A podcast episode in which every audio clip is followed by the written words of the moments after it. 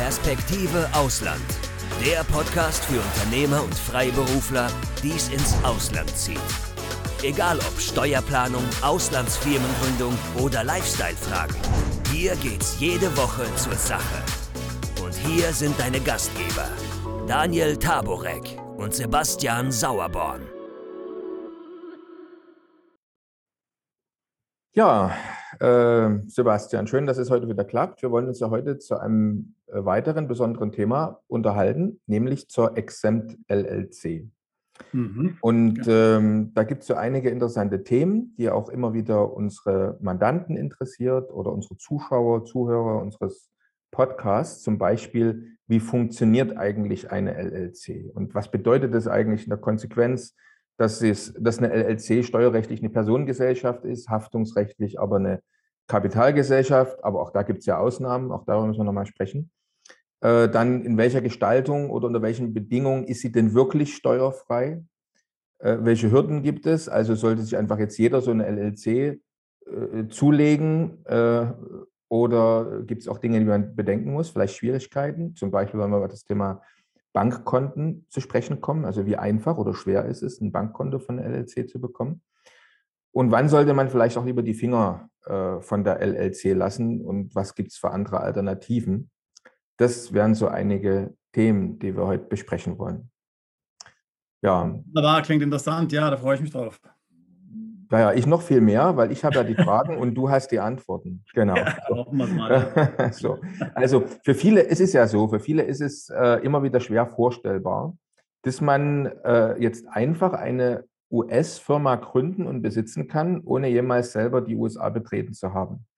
Und äh, dann, obwohl man sozusagen im Land äh, X wohnt, äh, aber dann in den USA eine Firma hat und vielleicht im Land Y auch noch geschäftlich damit tätig ist. Also da, da musst du jetzt mal unseren Zuschauern äh, erklären, wie funktioniert das genau.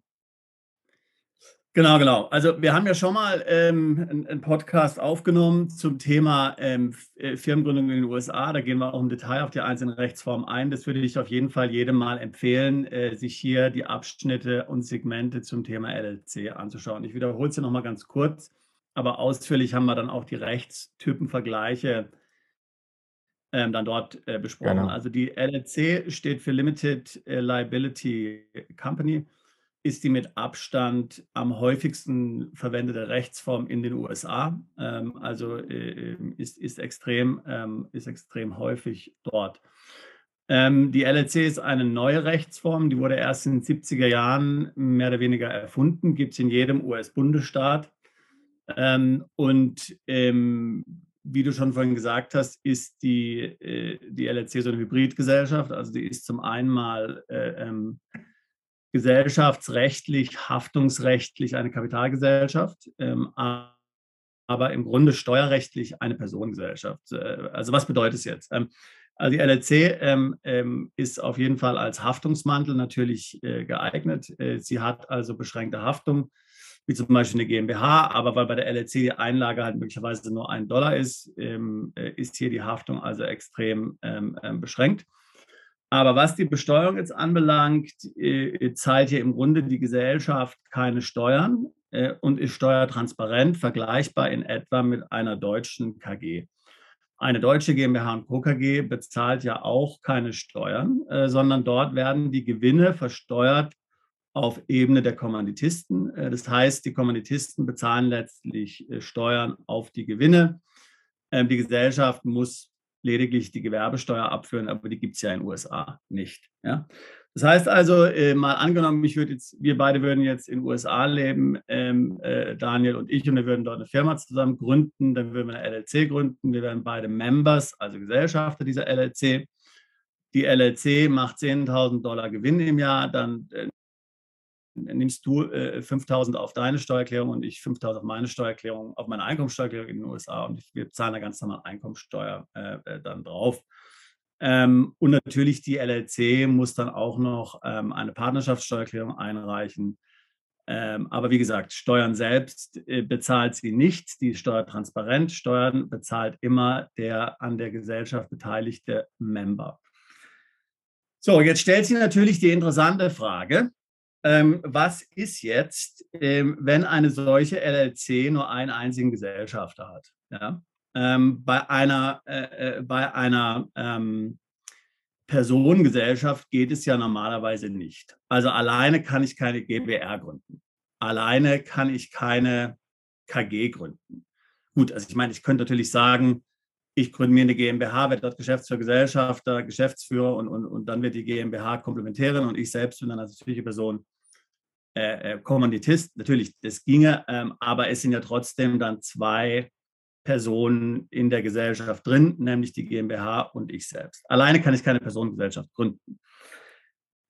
Ähm, und als jetzt also, wie gesagt, diese, diese Rechtsform in den USA dort erfunden wurde, äh, in den 70er Jahren, da stand dann natürlich die, die Steuerbehörde IRS vor einem Dilemma und, äh, äh, und hat sich gefragt, na, wie, wie machen wir das jetzt? Wie, wie gehen wir jetzt damit um? Ja?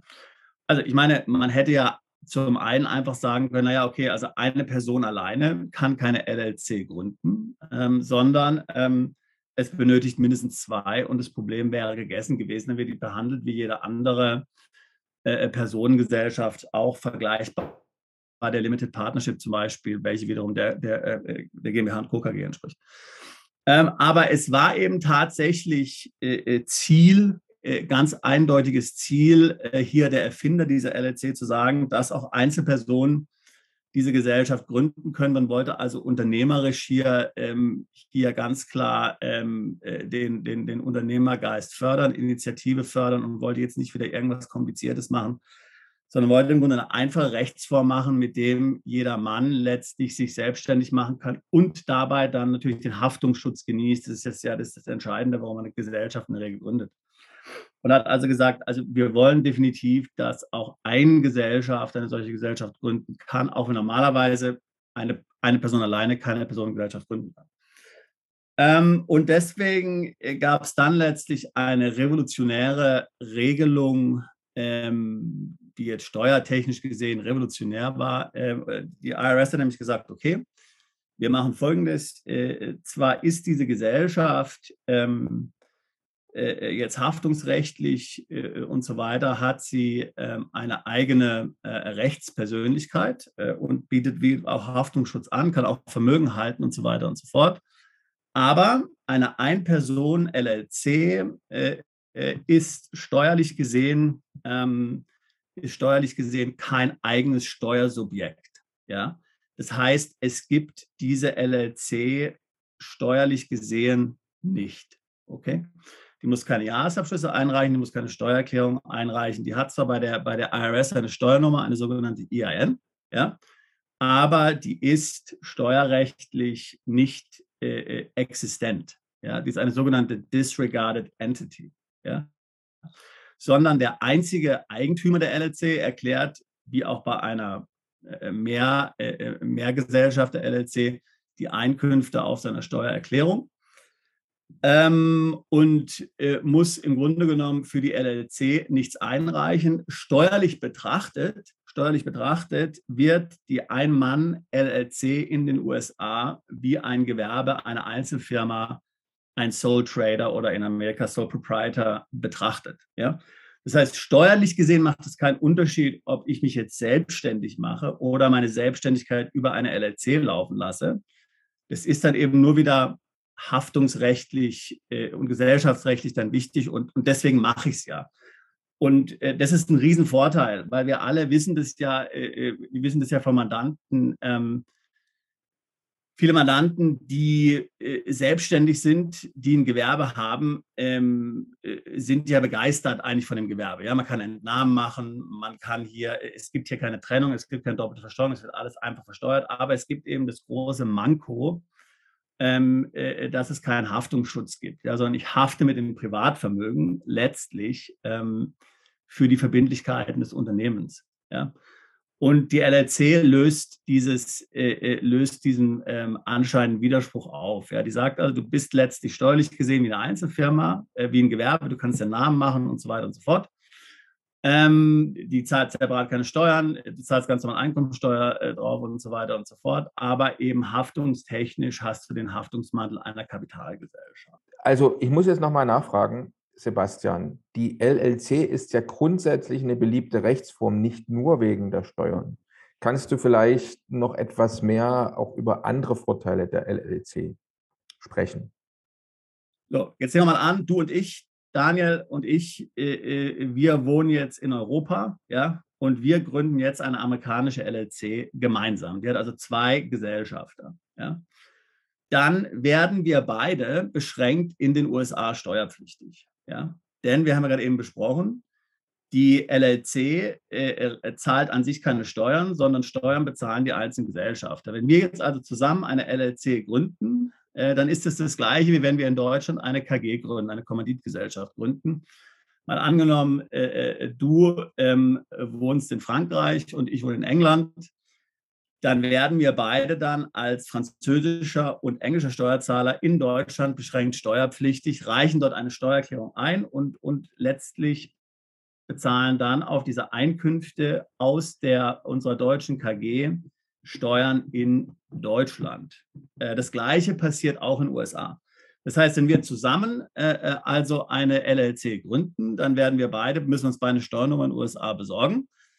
Ähm, und wir beide müssen dann eben Einkommensteuer auf diese Einkünfte der LLC bezahlen. So, jetzt haben wir ja gerade eben gesagt, wenn da nur ein Gesellschafter ist, dann ist diese Gesellschaft eine disregarded entity. Ja? Das heißt, die existiert steuerlich gesehen nicht. Ja? Die hat keine, die ist kein eigenständiges Steuersubjekt.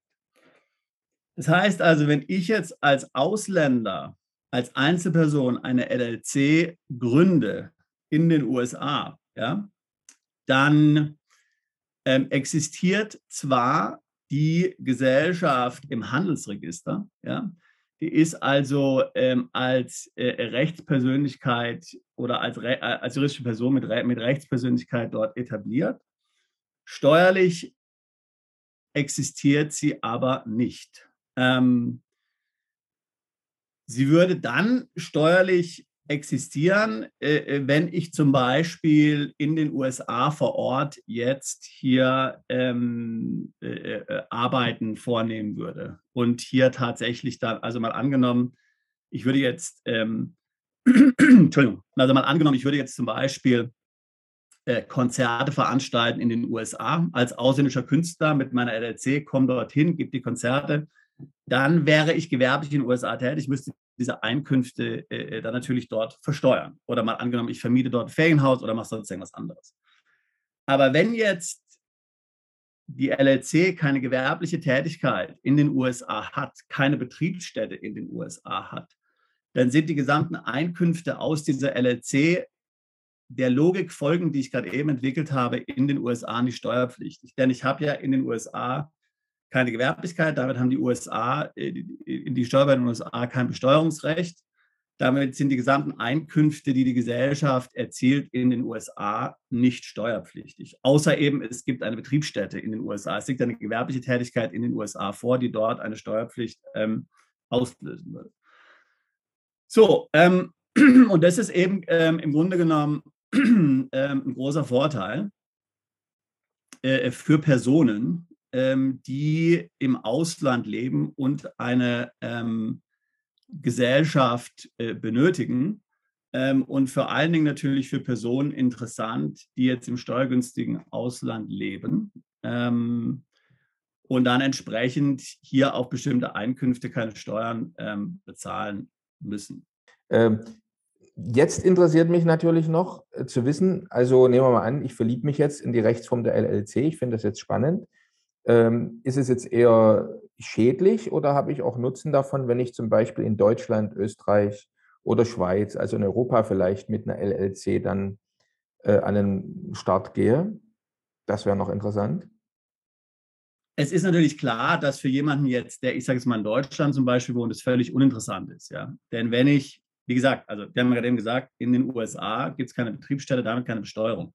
Das heißt natürlich nicht, dass außerhalb der USA keine Steuern anfallen. Ja? Wenn ich in Deutschland gewerblich tätig bin, egal ob über eine amerikanische LLC, deutsche Einzelfirma, englische Limited oder was auch immer, dann habe ich in Deutschland eine Betriebsstätte, dann werden die Gewinne dort immer steuerpflichtig. Ja? Dem kann ich nicht entkommen. Also insofern ähm, macht es natürlich dann äh, äh als jetzt jemand, der in Deutschland unwahrscheinlich steuerpflichtig ist, absolut keinen Sinn, eine LLC zu verwenden, handelt mir nur Ärger ein, ja, weil es alle möglichen Probleme im Finanzamt dann gibt. Ähm, aber letztlich ähm, äh, äh, bin ich dann gewerblich steuerpflichtig äh, in, in, in, Deutschland und zahle die, ganz, zahle die gleichen Steuern auch, die jeder Einzelunternehmer in Deutschland bezahlt. Also Einkommensteuer, Gewerbesteuer und so weiter und so fort. Also es bringt alles, es würde überhaupt nichts bringen. Ja.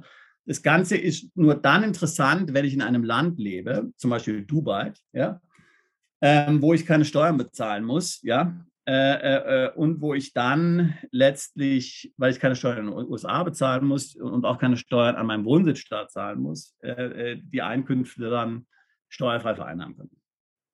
Die LLC, Sebastian, ist aber nicht grundsätzlich steuerfrei. Also was muss man beachten, damit es klappt und ich auch wirklich für meine LLC keine Steuern bezahlen muss? Genau, also wie gesagt, von den Millionen LLC, die es gibt, LLCs, die es gibt, zahlen natürlich, äh, keine Ahnung, 95 Prozent, ich weiß nicht, ob der Anteil ist, 95 Prozent ganz regulär Steuern in den USA. Ähm, die äh, Steuerbefreiung in den USA äh, liegt nur dann vor, wenn es erstens, und das ist ein ganz wichtiger Punkt, einen Gesellschafter gibt, der eine natürliche Person ist. Ähm, zweitens, äh, diese LLC ähm, keinen, ähm, äh, sagen wir mal, kein Gewerbe in, in den USA hat, dort nicht gewerblich tätig ist, dort keine Betriebsstätte hat, wobei der Betriebsstättenbegriff in den USA sich unterscheidet zu dem, was wir in, in Europa kennen. Also man muss zum Beispiel bei Handelsvertretern ähm, sehr aufpassen. Äh, es muss kein Handelsvertreter äh, sein. Ähm, es kann noch ein sogenannter Representative der Firma sein, der dort irgendwie stark in, involviert ist. Ähm, das sind die Bedingungen, damit letztlich die Einkünfte der LLC äh, ähm, in den USA äh, nicht zu versteuern sind. Ich würde jetzt gerne noch mal dort ein bisschen mehr nachhaken zu dem Thema. Ja. Also äh, ganz speziell US-Geschäft. Es gibt ja einige Mandanten oder einige Zuschauer, Zuhörer, die vielleicht sagen, ich möchte deswegen auch eine LLC gründen, weil ich mir über diese Rechtsform dann auch ein Erleichterung verspreche, die USA als Markt zu bedienen. So, und jetzt die Frage, ich bin jetzt zum Beispiel Dropshipper. Wir haben ja viele, die als Dropshipper unterwegs sind, vielleicht Amazon FBA äh, verwenden wollen. Ähm, eigentlich äh, wäre es ja jetzt so, dass sie keine Steuerpflicht hätten in den USA, wenn sie reines Dropshipping-Geschäft betreiben. Ist es richtig? Ja, das ist korrekt. Also wie gesagt, ähm, die die, äh, die Definition ist hier, ähm, dass es letztlich in den USA ähm, keine Betriebsstätte geben darf. Und eine Betriebsstätte könnte zum Beispiel auch sein, dass die LLC ähm, einen Freelancer beschäftigt, der sich hier um den ganzen Kundenservice in den USA kümmert, ja, der hier irgendwie mit den einzelnen äh, mit den einzelnen Geschäftspartnern hier alles regelt äh, und so weiter. Also das kann möglicherweise schon eine Betriebsstätte sein. Ja. Also man darf im Grunde in den USA überhaupt nichts haben im Sinne von Mitarbeitern, Substanz, Büro ähm, oder sonst irgendwas. Es ist ähm, in der Regel möglich, ähm, natürlich mit jetzt großen Anbietern wie Amazon, FBR so zusammenzuarbeiten, hier Lager zu, zu halten, deren Infrastruktur zu nutzen. Äh, äh das löst keine, äh, äh das ist, löst keine Betriebsstätte auf. Aber ähm, das hängt alles sehr stark vom Einzelfall ab. Ja? Das heißt also, hier ist auf jeden Fall äh, äh, rechtliche Beratung, steuerliche Beratung unbedingt notwendig, wenn hier Geschäfte mit den USA ähm, gemacht werden sollen. Aber nochmal zusammenfassend, es können Geschäfte in den USA gemacht werden. Ja? Das Einfachste sind natürlich Dienstleistungsgeschäfte. Ja? Also mal angenommen, ich bin digitaler Nomade, ich bin Programmierer äh, äh und, und habe eine LLC und, und stelle damit Rechnungen an US-Kunden das ist überhaupt kein Problem, weil die, die Leistung wird ja sowieso außerhalb der USA äh, erbracht. Da ist es völlig klar, dass es nichts in den USA gibt. Es gibt diese, diese, äh, die, diese, diesen Graubereich möglicherweise immer dann, wenn ich jetzt tatsächlich zum Beispiel Produkte in die USA äh, liefere, ja, ähm, dort in den USA irgendwas stattfindet, da muss man dann sehr genau hinschauen. Ja, also es, es ist keine automatische Besteuerung, aber man muss natürlich ähm, sich dessen bewusst sein, dass das möglicherweise eine Gratwanderung ist, ja, und ähm, muss sich tatsächlich überlegen, ob das dann sinnvoll ist, äh, das so zu machen. So, wenn ich jetzt digitale Produkte beispielsweise in den USA verkaufe, Videokurse, Kurse, Online-Bücher, mein Server steht aber jetzt zum Beispiel im Amazon-Rechenzentrum in den USA. Ist es dann meine Betriebsstätte? Ähm, nein, das wäre, das wäre keine Betriebsstätte mehr. Okay, weil das ist ja dann schnell. Also letztendlich liefere ich ja dann aus den USA in die USA. Das wäre so eine spezielle Frage. Ähm, wenn ich jetzt sozusagen über, du hast gerade von einer Gratwanderung gesprochen, jetzt habe ich also den Grad überschritten. Äh, mein Geschäft ist jetzt also so weit gewachsen, dass ich muss einen Support-Mitarbeiter einstellen in den USA. Löse also jetzt Steuerpflicht aus, ähm, löse eine Betriebsstätte aus. Wie läuft es dann ab? Ähm, muss, ich, muss, ich, mich dann selbst melden? Muss ich dann irgendwie den Status meiner Firma enden, äh, ändern oder einfach nur eine Steuererklärung abgeben? Und wie teuer und aufwendig wird denn das Ganze dann? Also ich würde in dem Fall nicht die LLC dazu verwenden, vor allen Dingen keine LLC, die ich auch anderweitig verwende, um steuerfreies Einkommen zu generieren. Ich halte das für riskant, ja, äh, weil ich ja dann letztlich all diese Unterlagen gegenüber den, ähm, den amerikanischen Behörden dann offenlegen muss und möglicherweise sich dann dort Begehrlichkeiten ähm, ähm, entwickeln ähm, oder es zumindest zu detaillierten Prüfungen, Audits und so weiter kommt, was man alles nicht haben will. Ja? Also ich würde so eine LLC, die jetzt Mischformen von Einkommen hat, in USA steuerpflichtiges Einkommen und in USA nicht steuerpflichtiges Einkommen, würde ich nicht machen. Ähm, um es jetzt kurz zu erklären, was passieren würde, also wir haben ja vorhin gesagt, die LLC bezahlt keine Steuern. Das heißt, wenn ich also eine Situation hätte, dass ich in den USA eine Betriebsstätte hätte, müsste dort Steuern bezahlen, müsste ich selbst persönlich eine Steuernummer in den USA beantragen und müsste dann selbst eine Steuernummer einreichen und die Gewinne der LLC dort erklären. Es gilt, die LLC bleibt trotzdem eine disregarded entity, das heißt, die muss keine eigene Steuererklärung einreichen, die muss keine Bilanz einreichen. Das wird alles auf meiner Steuererklärung gemacht. Ich würde es nicht machen. Ich würde eine separate Gesellschaft gründen, wahrscheinlich einfach eine C-Corporation. Ähm, und äh, die würde dann letztlich dieses US-Geschäft, ähm, dieses US-Geschäft machen. Mhm. Okay. So, jetzt habe ich eine LLC gegründet und möchte jetzt mit dieser Firma in Europa, äh, besser gesagt in der Europäischen Union, geschäftlich tätig werden. Und gehen wir mal davon aus, ich wohne nicht in, einem, in der Europäischen Union. Ich wohne also in einem anderen steuergünstigen Land und möchte jetzt aber mit der LLC in Europa geschäftlich, in der Europäischen Union geschäftlich tätig werden. Gibt es da irgendwas Spezielles zu beachten? Ähm, also wir müssen natürlich grundsätzlich unterscheiden ähm, zwischen den verschiedenen Steuerarten. Ja, wir haben ja in, der USA, in, den, in den USA keine äh, Umsatzsteuer, keine Mehrwertsteuer nach europäischem Modell, aber haben das natürlich sehr wohl ähm, in der Europäischen Union. Ja. Ähm, jetzt im B2B-Bereich, ja, also wenn meine Kunden gewerbliche Kunden sind, andere Unternehmen sind, gibt es da eigentlich nichts zu beachten. Ja.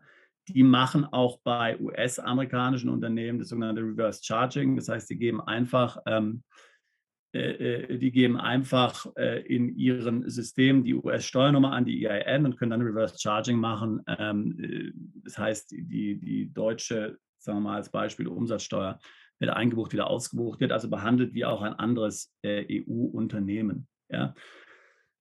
Wenn ich jetzt ähm, an wenn ich jetzt natürliche Personen beliefere in der Europäischen Union, dann habe ich in vielen Fällen natürlich die Umsatzsteuerproblematik. Ja, wir wissen ja schon seit 2015, dass digitale Leistungen, also ich sage jetzt mal Zugang zu irgendwelchen Videos, zu irgendwelchen Online-Kursen, zu, wenn ich Software-Lizenzen verkaufe und, und all diese Sachen, die automatisiert elektronisch sind, ja, ähm, äh, dann wird darauf EU-Umsatzsteuer fällig ab dem ersten Euro Umsatz in der Europäischen Union immer im Land äh, äh, des Kunden.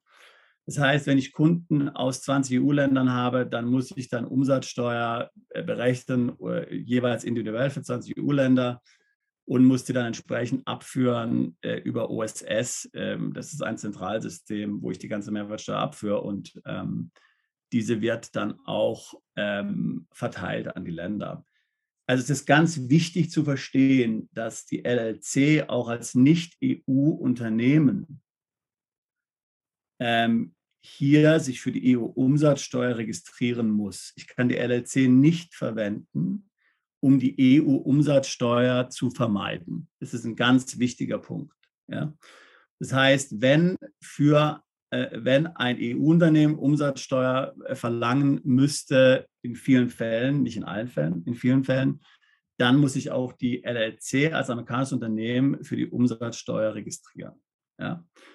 Das Gleiche gilt auch äh, seit, einigen, äh, seit einiger Zeit für ähm, physische Produkte. Das heißt, wenn ich zum Beispiel Dropshipping mache, früher hatten wir da allerhand Regeln gehabt, wenn es unter 15 Euro ist, fällt gar keine Umsatzsteuer an und so weiter und so fort. Äh, dann gibt es die Umsatz, dann gab es die Umsatzschwellen bis zu 100.000 Euro muss man sich registrieren und so weiter und so fort. Das gibt es alles nicht mehr. Auch heute gilt ab dem ersten Euro Umsatz in der Europäischen Union mit physikalischen Produkten, Dropshipping, E-Commerce oder sonst was, ähm, muss ich mich in der Europäischen Union äh, umsatzsteuerlich erfassen lassen. Ähm, und dann muss ich über OSS und IOSS entsprechend dann die Umsatzsteuer abführen. Zum Teil manchmal, ähm, äh, zum Teil manchmal ähm, schon im Vorfeld muss ich die dann bezahlen, dann wird die abgeführt, zum Teil dann auch monatlich. Und wenn ich ein Lager in der EU habe, das heißt, wenn er sich LRC ein Lager unterhält, dann muss ich mich in dem Land, wo sich das Lager befindet, separat zusätzlich zu IOSS und OSS dann nochmal mehrwertsteuerlich erfassen lassen. Ja. Auch wenn ich FBA Amazon ja. betreibe? Ja. ja.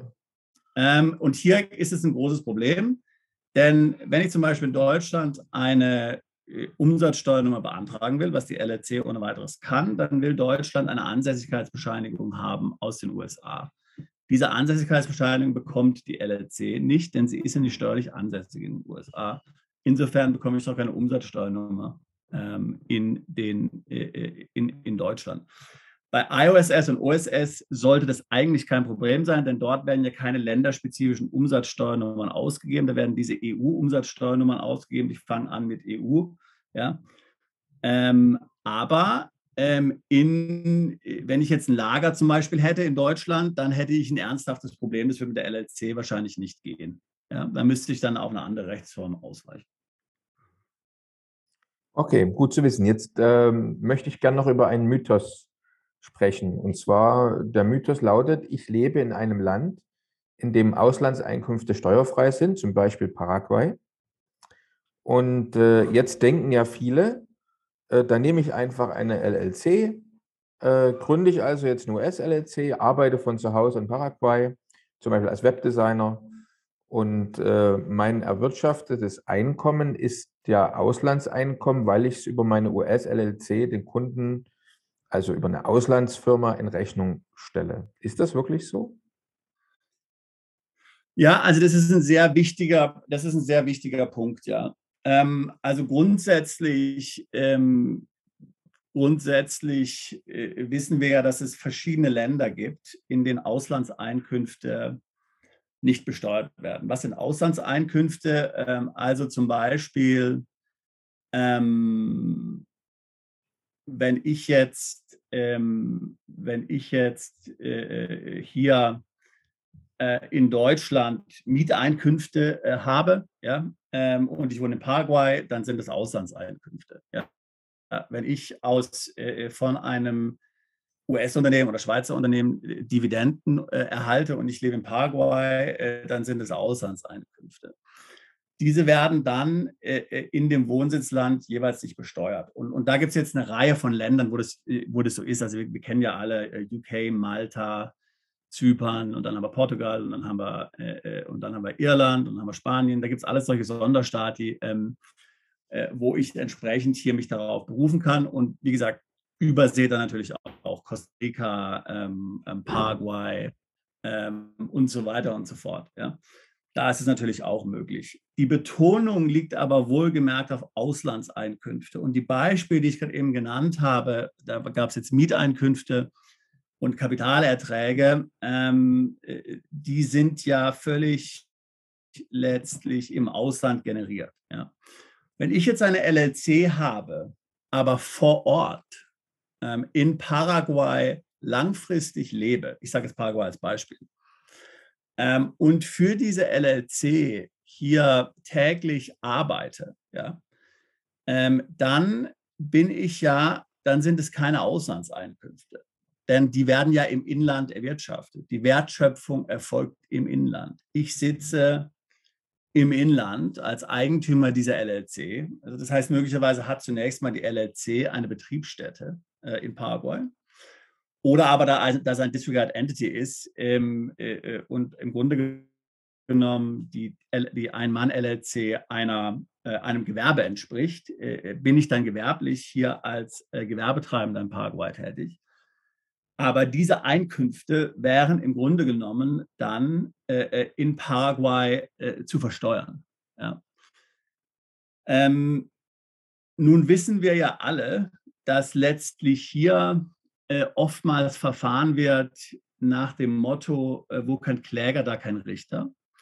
Das heißt, es ist natürlich durch die Ineffizienz in diesen Ländern äh, seitens der Behörden oftmals gegeben, dass da nie jemand nachfragen wird äh, oder dass es den Leuten sowieso egal ist. Die sind sogar noch dankbar, dass da irgendwelche reichen Ausländer sitzen und der im Land Geld ausgeben. Ja, also ich will damit sagen, de facto ist es möglicherweise unproblematisch oder ein kalkulierbares Risiko, was der ein oder andere bereit ist einzugehen.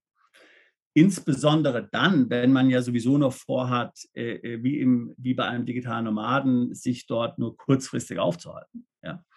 Äh, also weiß ich, ein halbes Jahr oder ein Jahr oder sowas. Ähm, also äh, äh, man darf sich aber nicht der Illusion hingeben, ja, dass es hier eine Rechtssicherheit gibt, ähm, dass das tatsächlich so ist. Ja.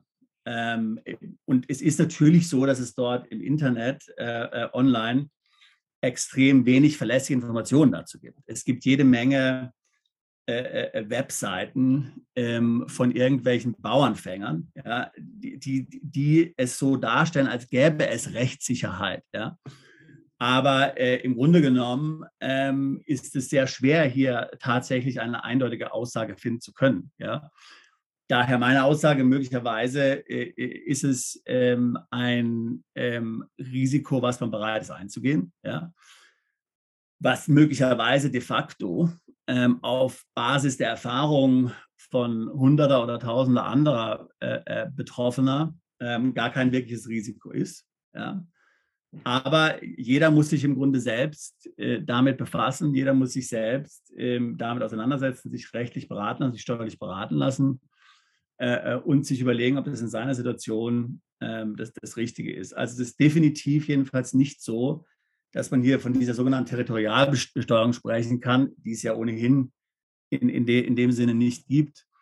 Und sagen kann, naja, man kann dann in dem Land hier selbstständig tätig werden und man kann in dem Land eine Auslandsgesellschaft leiten, ohne eine Betriebsstätte auszulösen, ohne dann hierfür steuerlich dann äh, entsprechend im Wohnsitzland belangt zu werden. Mhm. Okay, gut, haben wir also auch darüber gesprochen. Ähm, jetzt ähm, noch ein anderes Thema, was unsere Zuschauer, unsere Mandanten immer wieder nachfragen. Wie schneidet denn die LLC ab, wenn es um Fragen wie Anonymität und Informationsaustausch geht? Hat die LLC Vorteile? Äh, vielleicht, wenn wir das jetzt vergleichen mit den anderen bekannten wie UK Limited und ähnliche.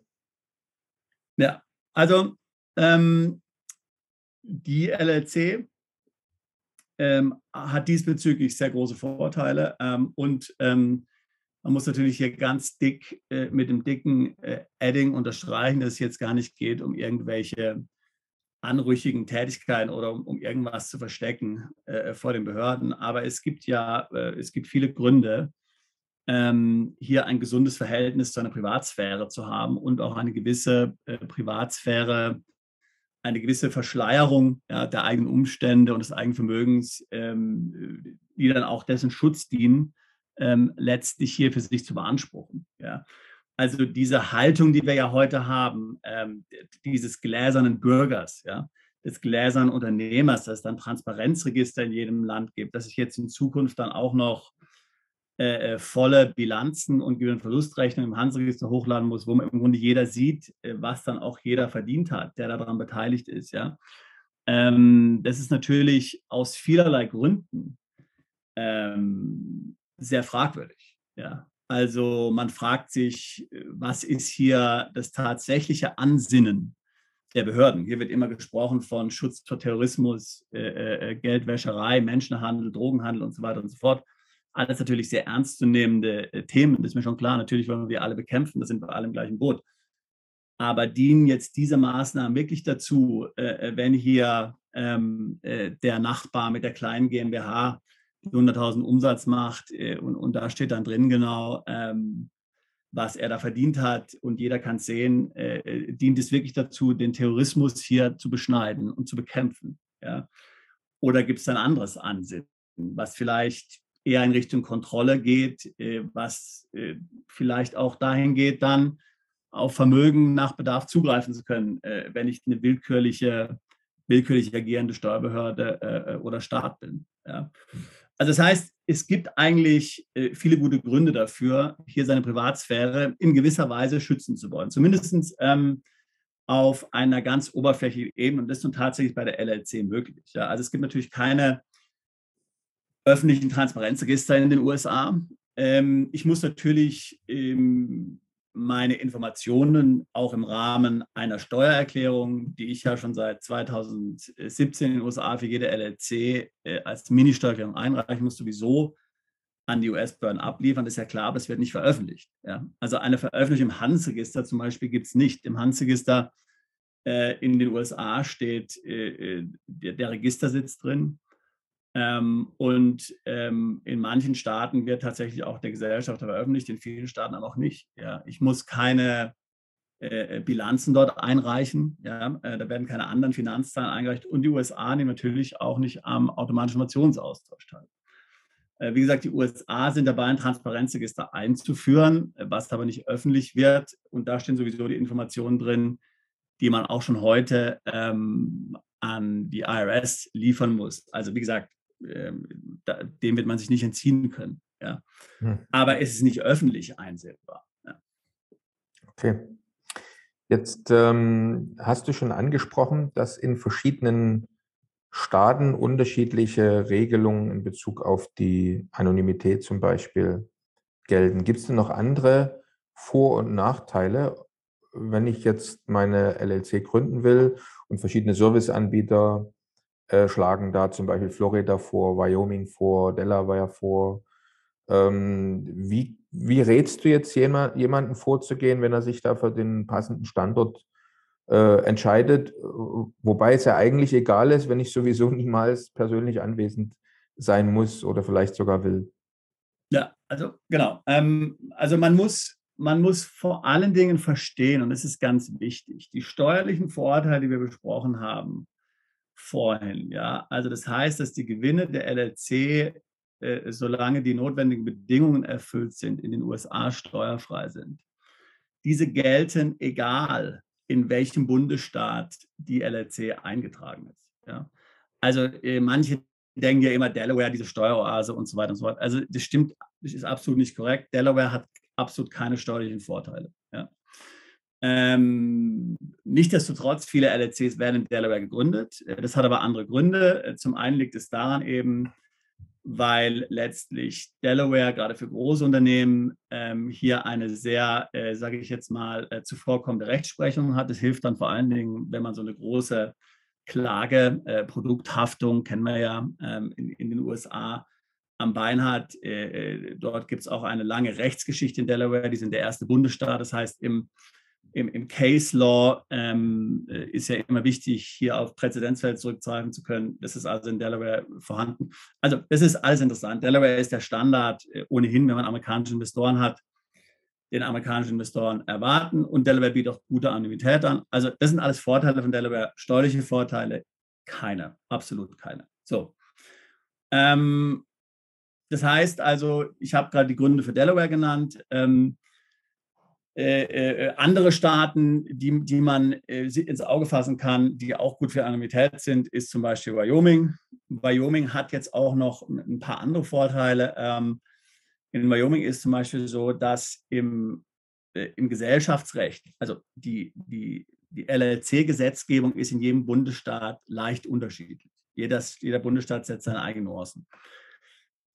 Ähm, ähm, Wyoming hat nun den Haftungsschutz, ja, ähm, den Haftungsschutz gesetzlich verankert. Ähm, warum ist es wichtig? Ähm, es gibt immer wieder Versuche zu sagen, äh, den Haftung, es gibt ja wieder Versuche, den Haftungsschutz auszuhebeln. Ja?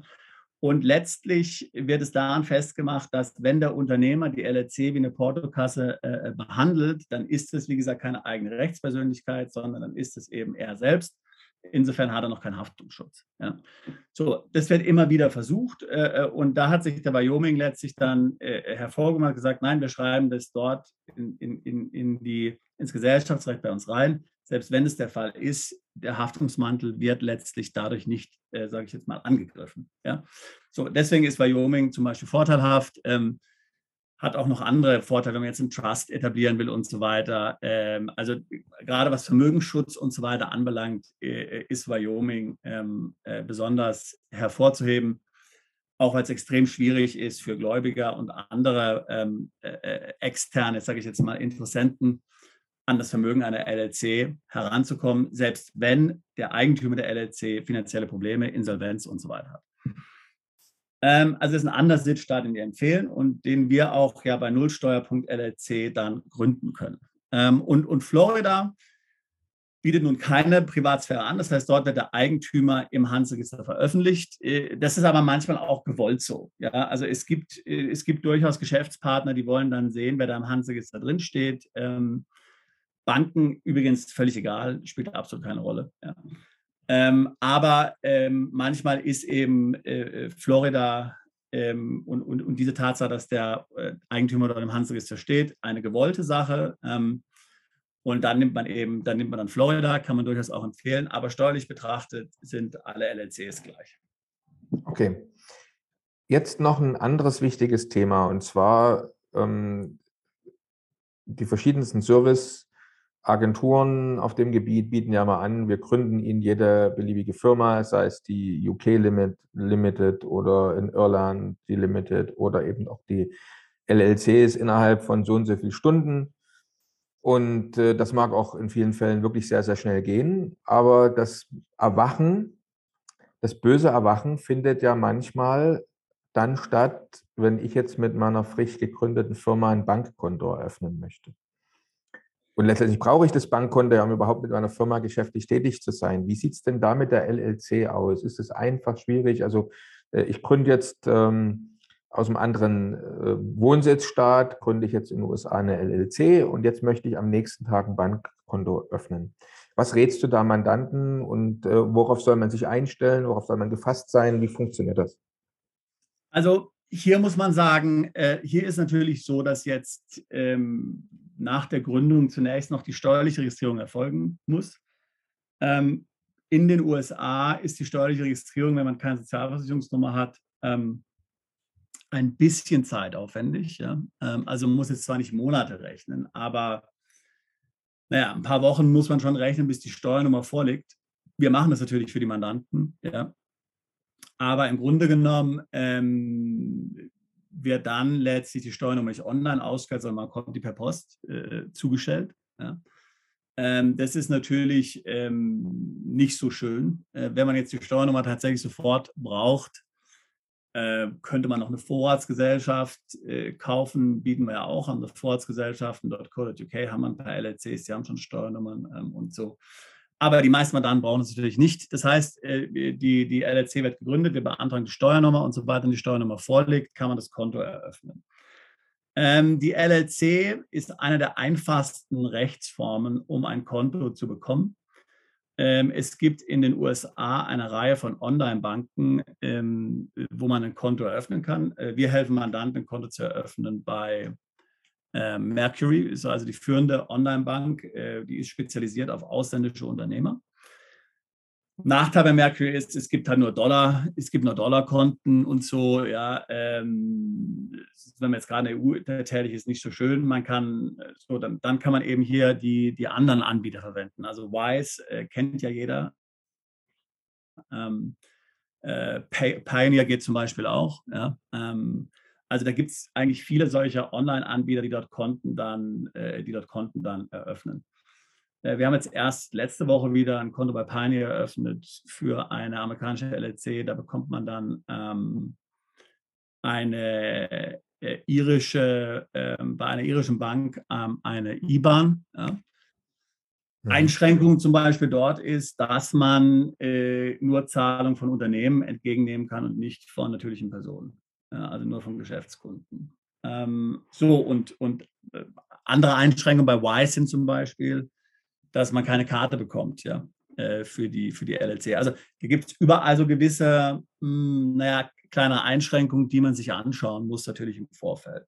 Ähm, ganz wichtig zu verstehen ist natürlich heutzutage, dass es letztlich unmöglich ist, irgendwo äh, ein Konto zu bekommen, wenn die Gesellschaft keine Webseite hat und man kein LinkedIn-Profil oder sowas hat. Ja? Also das schauen sich alle Banken an. Website und LinkedIn-Profil. Davor brauchen wir es überhaupt nicht probieren. Ja?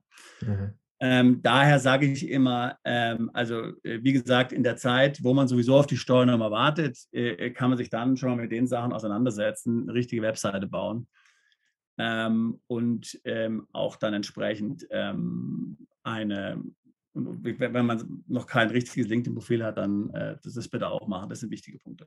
Also für wen ist denn jetzt die LLC besonders geeignet und vielleicht für wen eher nicht? Also aus meiner Sicht ist die LLC besonders geeignet äh, für digitale Nomaden, ja, also für Personen, die jetzt äh, äh an keinem Land der Welt letztlich sich äh, sehr lange aufhalten, sondern so hin und her, äh, hin und her durch die Weltgeschichte ziehen, wenigstens für eine, äh, äh, wenigstens für eine, für eine bestimmte Zeit. Ja. Ähm, man darf ja nicht vergessen, dass man auch mit der LLC potenziell hier ähm, sich fragen muss, hat diese LLC jetzt eine Betriebsstätte, äh, wo ich lebe? Ja. Ähm, das heißt, selbst wenn ich zum Beispiel jetzt in Portugal den NAR-Status habe oder Beckham Law-Status habe in Spanien, ja, und ich habe dann eine LLC äh, äh, äh, und bin dort tatsächlich mit der mehr oder weniger auch gewerblich dann tätig. Ja? Das heißt, ich arbeite dort mit, ich akquiriere dort, ich mache Softwareentwicklung dafür, bin digitaler Nomade äh, äh, äh, oder sonst irgendwas. Ähm, dann hat ja diese Gesellschaft dann möglicherweise in meinem Wohnsitzstaat eine ähm, Betriebsstätte. Ja? Und damit sind dann die Einkünfte aus nicht mehr steuerfrei hat die LLC jetzt natürlich Einkünfte aus Lizenzeinnahmen oder sowas, äh, Kapitalerträge, ohne dass ich jetzt gewerblich trade, ja, dann ist es was anderes, dann kann man die ruhig haben.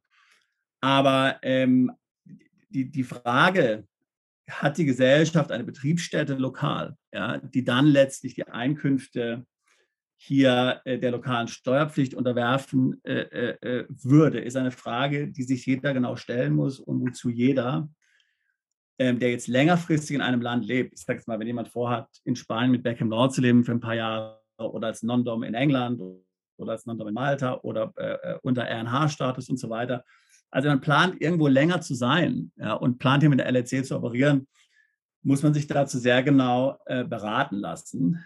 Äh, und diese ganze Problematik gibt es natürlich bei digitalen Nomaden nicht.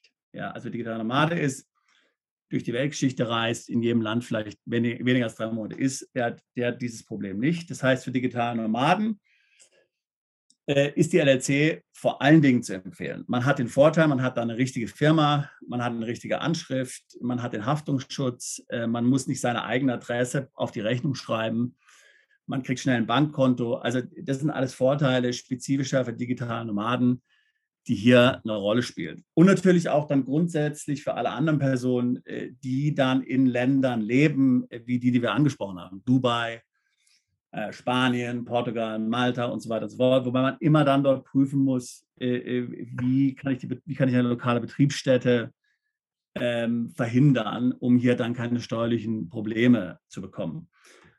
Ähm, gerade für Personen, die in Dubai wohnen, die jetzt ja zum Beispiel in der Dubai-Gesellschaft große Probleme haben, Bankkonten zu bekommen, Probleme zu bekommen, Kreditkarten zu akzeptieren und diese ganzen Dinge, die ich ja mit der LLC ohne weiteres machen kann. Ja, jede LLC bekommt ein Stripe, äh, Stripe-Konto. Ja.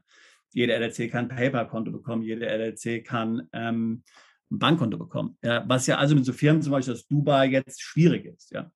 Also Personen, die in solchen Ländern leben und sich sagen, ich brauche irgendwie eine, eine gängige Rechtsform, die weltweit akzeptiert ist, ja, womit, wo ich Kreditkartenzahlung annehmen kann äh, äh, und so weiter und so fort. Für die ist die LLC ähm, äh, besonders geeignet.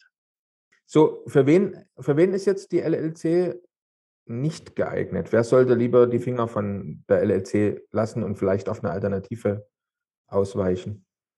Also, wie gesagt, ähm, jeder, der in einem klassischen Hochsteuerland unbeschränkt steuerpflichtig ist, wie Deutschland, Österreich, Italien, Frankreich, diese ganzen Länder, ähm, ist die Gesellschaft absolut äh, nicht geeignet. Ähm, Im besten Fall zahle ich ganz normal Einkommensteuer, dann brauche, kann ich mein eigenes Gewerbe äh, gleich anmelden, brauche ich diese Gesellschaft, äh, brauche ich diese Gesellschaft nicht. Äh, Im schlimmsten Fall äh, wird dann hier eine, eine Umgehung untersagt, äh, im schlimmsten Fall wird dann eine Umgehung unterstellt und dann habe ich möglicherweise äh, ein Verfahren wegen Steuerhinterziehung am Bein. Ja, also das heißt, ähm, wer jetzt ähm, in, äh, in einem solchen Land lebt, sollte keine LLC gründen. Das gilt übrigens auch dann, wenn man tatsächlich vorhat, in den USA gewerblich tätig zu sein. Ich würde allen Mandanten, die in Deutschland leben, eher raten, ähm, eine, Corpor äh, keine Corporation zu gründen oder wenn sie unbedingt eine Personengesellschaft wollen, dann eine Limited Partnership äh, in den USA zu gründen, die der äh, deutschen GmbH und Co. KG entspricht. Okay. Jetzt, äh, wie schneidet denn jetzt eigentlich die LLC im Vergleich zur UK Limited ab? Also ich wohne jetzt in einem vielleicht im steuergünstigen Land und könnte ja genauso für meine Tätigkeit im Ausland eine UK Limited nehmen. Könnte eine ähm, also, gründen. Korrekt, ja. Also es ist eine sehr gute Frage. Ähm, in, Im Idealfall, meiner Meinung nach, ist es eine Frage von sowohl als auch und von nicht, nicht von entweder oder. Ja. Ähm, also die UK Limited hat natürlich die ganzen Themen, die wir vorhin angesprochen haben. Ja, also das heißt, ähm, Transparenzregister, ähm, man muss komplette Bilanzen einreichen, Gewinn- und Verlustrechnung einreichen. Ähm, man hat eine Körperschaftssteuer mit 19 Prozent, äh, die relativ hoch ist. Ja, also das sind schon mal die, das sind schon mal die Dinge. Ja. Ähm, jetzt, es gibt natürlich Wege zu sagen, wie ich die dann, äh, wie ich dann manche Dinge umgehen kann. Also zum Beispiel, wenn ich nicht selbst Geschäftsführer und Gesellschafter der, der Gesellschaft bin, könnte ich mir zum Beispiel ein Gehalt auszahlen lassen. Ähm, und wenn ich jetzt, sagen wir mal, ich wohne in Dubai, lasse mein Gehalt für meine UK Limited auszahlen, dann wäre das natürlich dann auch steuerfrei. Ja. Ähm, aber es ist in gewisser Weise kompliziert alles ein bisschen. Ja. Ähm, äh, das sind also die, das sind die Vorteile der LLC liegen auf der Hand. Auch was Buchhaltungspflicht und so weiter anbelangt, gibt es jetzt ja tatsächlich in, äh, bei der LLC nicht in dem Umfang äh, wie bei anderen Gesellschaften. Ja. Ähm, äh, Konten, denke ich, sind gleichwertig. Ich kriege sehr gute Konten für die, für die Limited auch die Limit ist natürlich außerhalb der EU, ja, das mag auch ein Vorteil sein. Ähm, oftmals, unsere Mandanten verwenden beides in Kombination, ähm, denn oftmals ist es ja so, wenn man einen europäischen Kunden hat, dann zuckt er vielleicht zusammen, wenn er eine Rechnung von der LLC bekommt, gerade wenn die jetzt in Delaware oder sowas ist, weil er nicht weiß, wie er damit umgehen soll. Ähm, wenn er dort eine Rechnung von der Limited bekommt, dann ist es doch ähm, bei weitem weniger verdächtig, ja, und dann nimmt man halt eine Limited und äh, hat dann eine LLC, die dann wiederum Rechnung an die Limited stellt, ähm, um dort den Gewinn zu reduzieren oder, oder so gut wie zu eliminieren. Also dann noch eine abschließende Frage. Ähm, wenn ich jetzt eine, wenn ich jetzt eine US-LLC gründe, hilft mir das bei der Einreise in die USA, also bei der Beantragung eines Visas?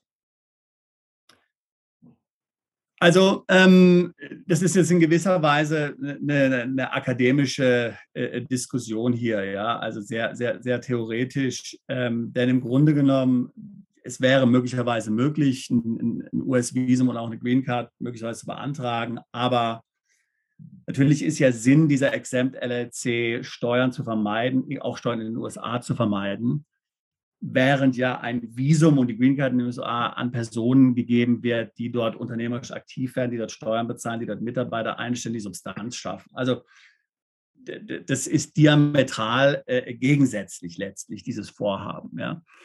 Das heißt also, meine Empfehlung wäre, wir brauchen jetzt da nicht jetzt groß zu diskutieren, ob es theoretisch doch irgendwie möglich wäre. Möglicherweise ist es das. Äh, aber ich würde sagen, dass das widerspricht sich sozusagen im Geiste. Ja. Das heißt, man würde im Grunde sagen, man würde die Exempt LLC nicht dafür verwenden. Äh, man würde dann eher eine separate Gesellschaft gründen, um Visum äh, oder Green Card äh, zu beantragen. Okay, dann haben wir auch über diesen wichtigen Punkt gesprochen. Ja, vielen Dank, Sebastian. War ein schönes Gespräch. Wunderbar. Die Zeit vergeht wie im Flug, äh, eine Stunde ja. vorbei. Aber es waren ja auch viele interessante Fragen und Themen, die unsere Zuschauer äh, auch gestellt haben, uns immer wieder. Und deswegen haben wir es jetzt hier mal für alle zusammengefasst besprochen in diesem Podcast. Wunderbar. Habe ich gefreut. Daher bis demnächst. Bis dann. Bis zur nächsten Folge von Perspektive Ausland, der Podcast für alle Unternehmer, die es ins Ausland ziehen.